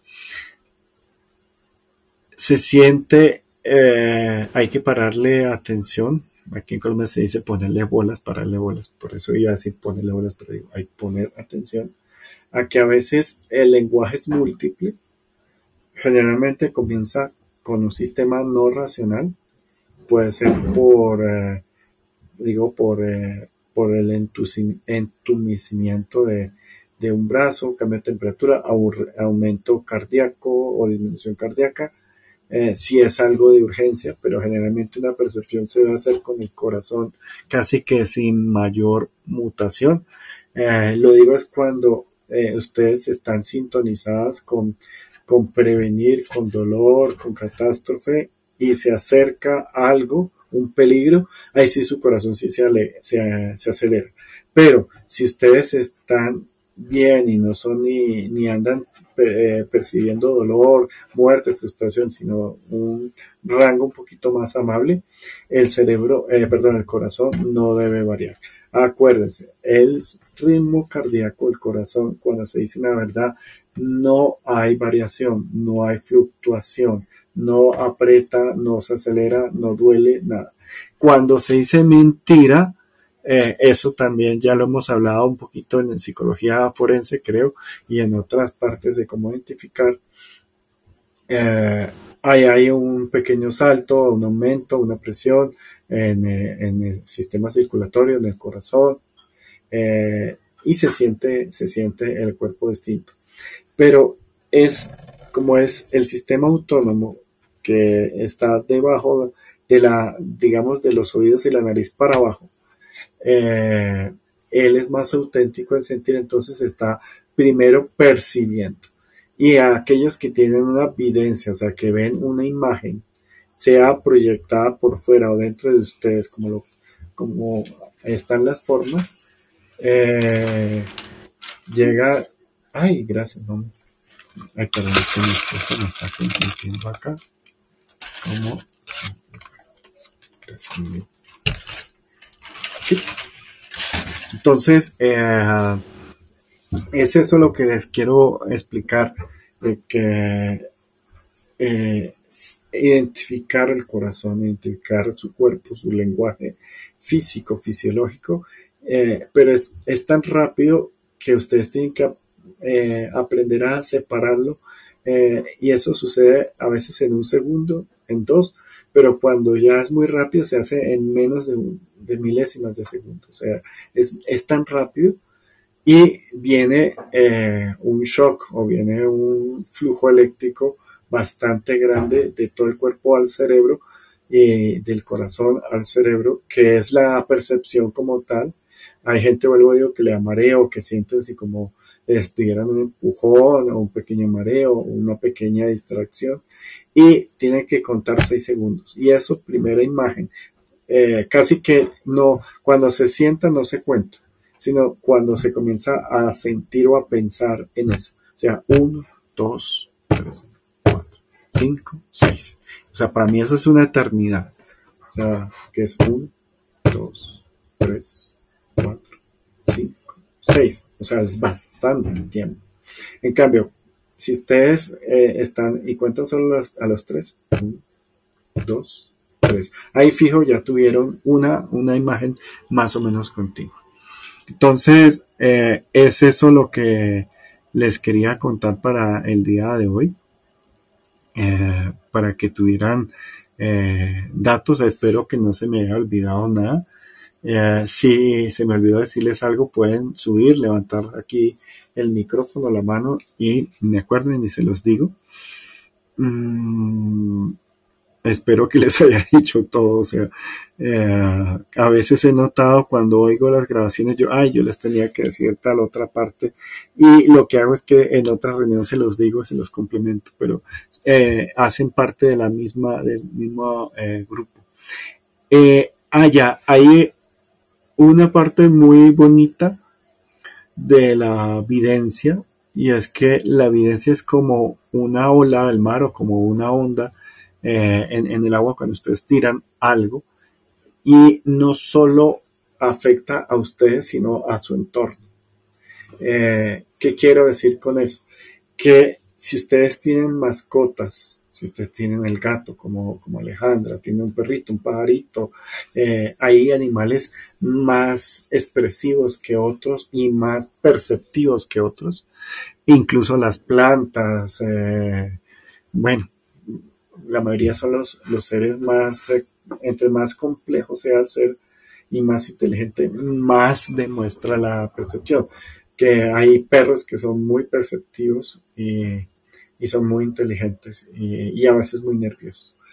Ah, entonces, eh, el leer signo en la simbología, los signos y los símbolos del entorno, cuando al unísono están sintiendo algo eh, con usted, ah, significa que, es una forma muy bonita de verificar o identificar que sí están teniendo una evidencia. Eh, hay una cosa para los que tienen animales, y se los digo porque ustedes saben que yo tengo a mis mascotas y desde, desde muy joven he tenido, eh, ellos casi que al segundo o a los segundos de haber tenido la percepción grupal, te preguntan si lo que sintieron es verdad o, o qué es eso. ¿Por qué? Porque generalmente es tan extraño o tan complejo que en su sistema no tienen esa información. Entonces te preguntan como eso que percibimos los cuatro, los cinco, los dos eh, o todos, eh, ¿qué es? Sobra decir, en una manada de perros o en una familia de gatos hay unos que son más perceptivos que otros, no significa que todos tengan lamentos, lo mismo que nosotros, los humanos. Hay unos que más y unos que menos, pero uno con el tiempo los conoce y sabe qué tanta potencia tienen nuestras mascotas. Y, ah, ellos preguntan, y lo digo porque eh, ustedes saben que tengo dos perros, una percibe más que otra, pero la verdad no le da atención. Y la otra percibe menos, pero todo lo pregunta. Y, es muy, hace, es muy histriónica cuando está percibiendo algo, cuando llega una frecuencia o a una onda, eh, eh, digamos, que casi siempre uno puede ser el, el pararrayos y, y cuando le llega la información a, uno como persona, eh, impregna o alcanza a salpicar a nuestras mascotas, a nuestro entorno, y ellos reaccionan de forma instintiva, o sea, inmediata, no se quedan pensando si sí o si no, y eso les ayuda mucho a entender esa diferencia entre percepción, eh, digamos, eh, no racional y mm, percepción disque manipulada por la razón o manipulada por la razón. Ah, y el tiempo de reacción obviamente es muy, muy rápido.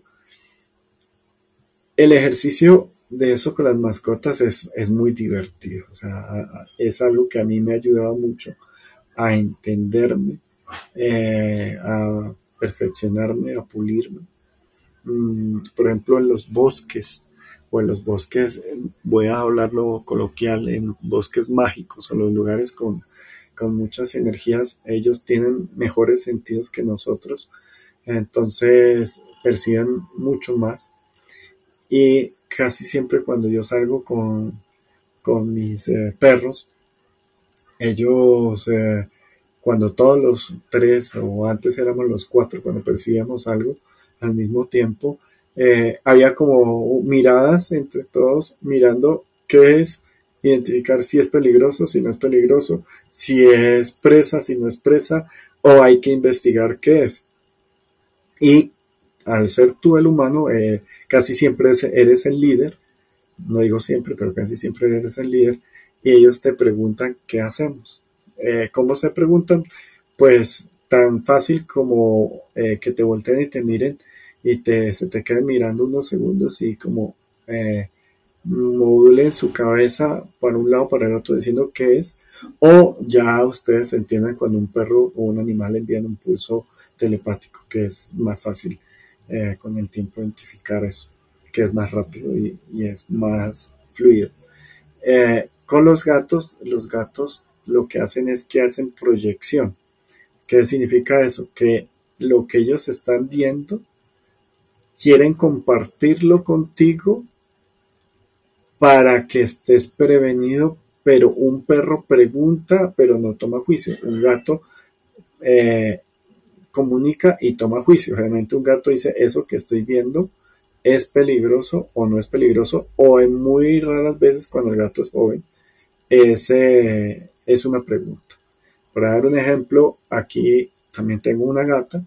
Al pie de mi casa hay como una especie de, de, prado bastante grande y hay un bosque un poco más lejos, no pegado, o sea, queda, pues lo veo al otro lado de la avenida. Pero aquí, eh, digamos, puede haber ratoncitos o pueden haber saltamontes. Y me acuerdo la primera vez que mi gata se vino corriendo a buscarme a decirme que me quería mostrar algo y, lo demostraba con afán y un poquito con curiosidad. Y es raro que un gato te diga que, te pregunte qué es eso, porque lo que digo ellos sacan juicio. Entonces, eh, ella me dijo, te voy a mostrar. Y bajó, se paró encima de, de, de una maceta que tengo bastante grande con una palmera y se quedó mirando un punto y la gata nunca había visto un ratón y era un ratoncito pequeño y ella le causaba mucha curiosidad porque nunca había visto un ratón, pero le causaba mucha curiosidad, pero, pero no sabía qué era y no sabía si cazarlo o no. Eh, y ella me proyectó a través, o sea, yo comencé a, a ver mis propios ojos, pero también a ver entre mi cabeza lo que estaba viendo el gato. Y obviamente yo estaba dentro de la casa con luz y, ella está mirando algo que ellos ven perfecto de noche, pero ven un poco distinto, eh, pero se ve como, como a oscuras. Y eh, era un ratoncito. Y sabiendo que ella puede comenzar a matar ratones y a dejármelos con mucho cariño en mi puerta, en mi sala, en todo lado, yo le dije no no lo cojas, eso déjalo en paz, que ese no es peligroso. Y a él no juegues con él, o sea, no te preocupes, eso es un ratón, pero no tienes que comértelo, no tienes que cazarlo, déjalo, si quieres yo, eh, yo me, encargo. Y la gata iba a, lanzarse a, ver qué era, entonces yo hice, aplaudí, me bajé corriendo, eh, aplaudí para que el ratón saliera corriendo y la gata no se pudiera ir a cazar lo que es un, un, eh, ratón. Pero, por otro lado, sí ha cazado pájaros, palomas, ah, porque pues ella, digamos, se la pasa afuera y, y tuvo acceso a, las aves, entonces ya me, me, envía un mensaje como que estuvo feliz porque eh, mordió, mordió o jugó con esa cosa. Entonces, ese era otro punto que, me acabo de acordar que les tenía que comunicar sobre también cómo eh, verificar o identificar si la percepción que ustedes tienen es, es idéntica. Entre las simbologías y, los signos, la iconología, acuérdense que una libélula, una abejita, eh, una mariposa, eh, también puede tener un significado y en, algún momento cuando esté ese animal, eh, ustedes tienen una pequeña proyección. Mm, el viento, cuando ustedes están muy, muy concentrados y están observando un punto del viento o una vela y les llega, eh, en el caso del viento, pues una, una ventisca, no sé cómo decirlo, un soplo. Y cuando ustedes están con el fuego, sienten eh, o que, se, que el fuego los atrae, o sea, como que ustedes se funden con el fuego o el fuego los repele, depende de cómo sea su fabricación. Eh, y tienen una pequeña imagen, esa también es una forma de identificar. Y eh, cuando es con una vela, pues obviamente la vela puede estar completamente lejos de ustedes para que no la manipulen con su respirar y se mueve y, y, se puede, digamos, mover de formas bastante particulares. y ya, yo creo que eso tenemos por el día de hoy para seguir compartiendo este tema. Eh, dime, Pilar. Una consulta, ya es un poquito más allá del tema. Eh, yo he visto ya varias semanas, estaba escuchando tus salas, entonces he visto bastantes herramientas y como que en mi caso personal he tenido algunas por ahí, ¿no? O sea, pero pequeñitos. Pero con tanta información, eh, a veces digo, ya, o sea, por aquí hay un poquito, por aquí hay un poquito y no sé cómo comenzar. O sea, no, no sé, justo estaba recién comenzando a leer este libro tuyo de 12 historias de mujeres como tú. Y bueno, veía, estoy iniciando, ¿no? Y o sea, no, no sé cómo comenzar, por dónde comenzar, dónde encontrar el entrenamiento adecuado. Eh, muchas personas me han repetido, eh, sí, por ahí hay algún don, algún talento para tal cosa, pero no, yo no, no sé. O sea, ¿cómo podría comenzar a decir, oye, por aquí puedo ir? Uy, esa pregunta es importante y es profunda, Pilar. Mm, cuando, cuando, primero, eh, lo bueno es que ya hay herramientas. O sea, te digo que, que una de mis metas era dar, y, eso me pone feliz que ya haya suficientes herramientas, porque, pues, primero, eh, yo tuve la suerte de que gente que lleva en ciertas áreas, no en, no, no en, en este en este abanico que les he grabado acá, sino son mono, mono áreas porque investigar una sola área pues es bastante eh, tiempo, bastante esfuerzo. Digamos que yo fui heredero de, de, de mucho de esa información, de muchos de esos entrenamientos. Eh, y muchas veces yo no entendía para qué carajos me estaban entrenando, para qué carajos me, desde, desde mi madre, o sea, eh, yo no entendía, pero Mm, no me importaba, o sea, como que no había, no había una obligación para yo hacer algo, simplemente era eh, como aprender eh, a pasar la vía a través de la del cruce de cebra o de manejar del lado izquierdo si estás en Inglaterra o del lado derecho si estás aquí en, el continente. Mm, y son como eh, cosas que en su momento todos los seres humanos tenemos y todos los hermanos estamos desarrollando para tener como más velocidad empática, más velocidad de respuesta, más unificación. Pero muchas veces uno no descubre cuál es ese destino o cuál es ese sentido o misión de vida en, en un área de percepción. Eh, y a veces no toca. Eh, digamos, en mi caso no me toca. O sea, no, mi destino y mi, área es más embellecer, pero pues a través de, las herramientas de percepción eh, embellezco o he entendido hace poco que, que puedo embellecer también otras áreas. Entonces, una de las cosas que viene, viene la búsqueda, Pilar. Esa búsqueda es en no limitarse, en ir aprendiendo, en que la identidad propia, la personalidad, la identificación propia va saliendo porque pues eh, te, llama mucho la atención algo, pero no estás obligadamente a desarrollarlo ni a trabajarlo. Mm, en ese proceso de las herramientas de percepción, lo que uno tiene que volverlas es una ayuda para que todo te sea más fácil para ti y para la gente que, tú puedas eh, interactuar y ah, digamos te sirve eh, después como tener una, una herramienta como la, como la matemática o la memoria o la geografía. Mm, cuando tú eh, vas desarrollando, vas escogiendo en cuáles fluyes e inclusive cuáles eh, te retas. Eh, yo tengo una parte que siempre he querido, de pronto por, curiosidad, o por, sí, yo diría que por, por, curiosidad, a veces pienso que es ego, pero pues pues no se puede tener unos gramos de ego, qué sé yo, y es quemar cosas eh, y mover cosas. Quemar, ya he logrado eh, quemar un pedacito de papel higiénico, pero no he logrado que salga la llama hasta ahora.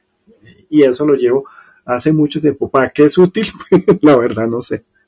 No tengo ni idea para qué carajo sirve quemar cosas eh, o hacer que se se aumenten vainas. Eh, la parte de la kinesia eh, la tengo muy, muy reducida. He logrado mover cositas muy livianas, muy pequeñas. Mi madre era, era impresionante lo que ella podía mover.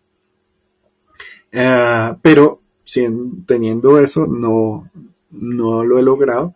Pero sí me gustaría poder ser más telequinético, sobre todo para cuando dejo algo por allá en el primer piso o tengo algo lejos, pues poderlo alcanzar eh, con, digamos, con, una, con un movimiento, una proyección de mi mente, hacer que las cosas se muevan. Que sea mi destino mover cosas o quemar cosas, no. Es simplemente como las curiosidades o dentro de pronto mi personalidad. Pero me queda muy fácil tocar a alguien y leerle su cuerpo y ver dónde y cómo está funcionando o aún más fácil eh, pues hacer otro tipo de interacciones que hay gente que son kinéticos pero que no pueden hacer o sea que pueden mover las cosas muy fáciles pero que no pueden eh, hacer lo que yo hago entonces ahí es cuando digo pues me lo gozo gozo lo que tengo eh, gozo retarme gozo eh, entrenarme, educarme para, digamos, para, para vivirlo, para gozarlo, para sentirlo cada vez más. Que hay personas que tienen misión de vida de desarrollar sus, sus herramientas de percepción. Sí, claro que sí. Y una de las cosas es que el destino o la vida o el universo, o sea, whatever, eh, les va poniendo retos, les va poniendo, eh, digamos, em, problemas que necesitan tener esa herramienta sí o sí y que la tienen latente y la tienen que desarrollar. Y es cuando uno entiende que es parte de, de, mi, de mi misión o de mi destino. Y la otra es eh, tener, tener una cita con, Rafa o con alguien que sea aspecto de, un escáner de, rango alto que les pueda leer su, o sea, todo su, mapa y les pueda decir cuál es, cuál es o qué porcentaje tiene de, digamos, de, de evidencia. Que sea eh, muchas las personas que tengan que elaborar sus herramientas de presión, o sea, que tengan como condición de vida, no, son pocos, la verdad, son más bien poquitos, pero que todos los seres humanos como grupo y como individuos, cada generación, estemos desarrollando más esas capacidades de percepción, claro que sí, 100%. O sea, eh, cada vez eh, el ser humano necesita más unas herramientas empáticas para poder eh, hacer la verdad y no quedar eh, manipulado o que te digan mentiras, porque un buen vidente sabe identificar facilito quién es mentira, quién es quién, valorar la diferencia, valorar eh, las distintas herramientas. Les digo que estar con un grupo de, de, personas con herramientas de percepción es algo súper divertido, súper gozado. Y una de las cosas que, que a mí el destino siempre me ha puesto, eh, eh, digamos, como mis herramientas de percepción, pero poco, o sea, a comparación de gente que conozco que sí les nacieron casi que con obligación a, hacer eso, es a enseñar y es a, a balancear, a equilibrar. eso es una de las cosas que he visto que con el tiempo, como que la vida lo va uno mandando por épocas y las personas que te buscan necesitan ser educadas eh, o entrenadas y o balanceadas, armonizadas. Y ese es mi caso, o sea, no, claro que puedo hacer muchas más cosas. Eh, tengo, conozco a alguien que, que vive encontrando tesoros, o sea, vive encontrando materialidades y, riquezas eh, y casi que se ha dedicado a eso. Eh, y yo he encontrado, pero él vive en un 70% encontrando cosas y yo he encontrado un 5%. Y más porque no se me presentan eh, esos fenómenos, o sea, la vida no me los pone ahí. Entonces es cuando explico eso, que, que hay como como que el mismo universo se encarga uno de irlo orientando. No sé si me entendiste o, me fui demasiado filosófico. No, sí, Rafita, muy claro, bastante claro. Es más, este, es algo que ya vengo, lo del escáner es algo que ya vengo pensando. Me leíste la mente. es algo que ya vengo pensando, pero ya se dará en su momento, creo yo. Pero es algo que lo tengo. Sí, sí, sí, yo sé. Eh, mira, eso, ¿sabes qué es la ventaja de ser un escáner atemporal? Que uno sabe que van a pasar cosas tarde o temprano y que van a pasar. o sea que es cuando yo me relajo y digo, claro que sí, o sea, eso ya está, ya está, ya está pagado, ya está sincronizado, ya está con la boleta de servicio. Ah, entonces yo digo, pues sí, eh, eh, es cuando digo, eh, y le he dicho a muchas personas, mira, a veces eso va a pasar, de pronto no está claro cuándo, pero ya, ya es tuyo. Eh, lo único que tienes es que eh, desarrollar ciertas eh, actividades o ciertos requisitos para que pase.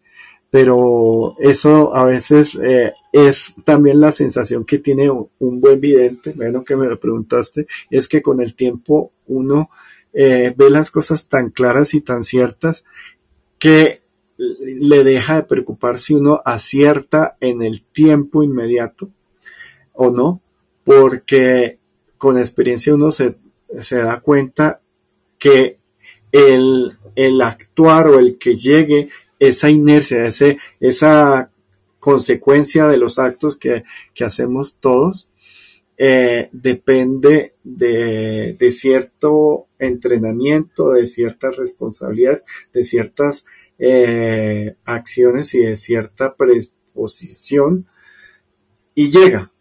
Y, ahí es cuando uno se vuelve oráculo, en pocas palabras, porque eh, he tenido eh, a grupos o a personas que les he dicho cosas que han pasado en muchos años, o sea, en años, años, años. Y, ah, y pasan. Y cuando yo lo siento, lo siento tan relajado, tan calmado, tan certero, que yo digo, puedo pasar por petulante el sentirlo tan claro, pero me, tengo que, decir sí, o sea, es así. Entonces, o cuando sé que es un no, también digo un no bastante contundente porque veo que la inercia de eso es un no eh, coherente, pero es una sensación de certeza calmada, verdadera y cero manipulada y con cero eh, deseo o deber de, de, que eso pase. Entonces, eh, es importante. Después de eso ya viene a ver las arandelas, porque a veces cuando uno dice sí, pero ese sí, qué tan, qué tan grande o contundente es el sí, o a veces las personas piensan que, que un sí es como ellos se los imaginan, pero resulta que es un sí en un porcentaje, pero otros porcentajes de ese mismo sí son muy distintos y las personas como que dicen, wow, yo pregunté si sí iba a lograr esto, pero cuando lo logré vi que sí, pero entendí que habían otras áreas, otras cosas que no había y pensado, identificado, que eh, me hacen ver que este sí o era más importante o no era tan importante como lo que yo le estaba dando valor. Y por eso el darle valor es parte de llenar esas expectativas, que es lo primerito que les comencé a decir, y es no tener cero expectativas en una evidencia para poder ser más claros y más completos en su percepción. ¿Vale? Entonces, eh, pues ya hemos aquí avanzado dos horas, entonces eh, creo que ya es momento de dejar acá para que esto quede aquí grabado. Y eh, a todos, pues muchas gracias por haber estado aquí en el martes de herramientas. Eh, los invito para el próximo jueves eh, a la una de la tarde, hora Colombia, obviamente, que vamos a continuar con mi hermana María Teresa Guarín hablando de la constelación familiar.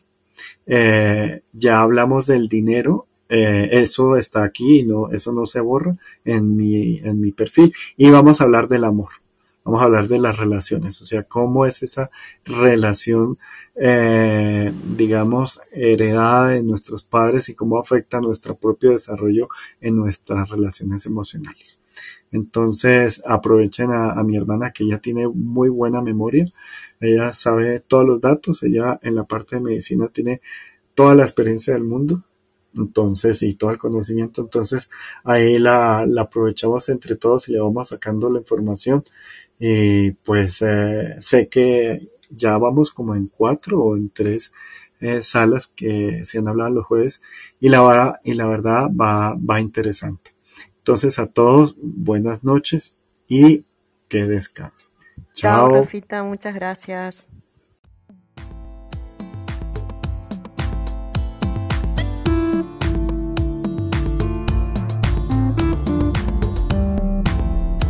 Continúe con este su podcast, Clarividencia 101. Si desea conectar con Rafa Guarín, hágalo a través de un mensaje en su cuenta de Instagram, arroba Bienestar Estudio.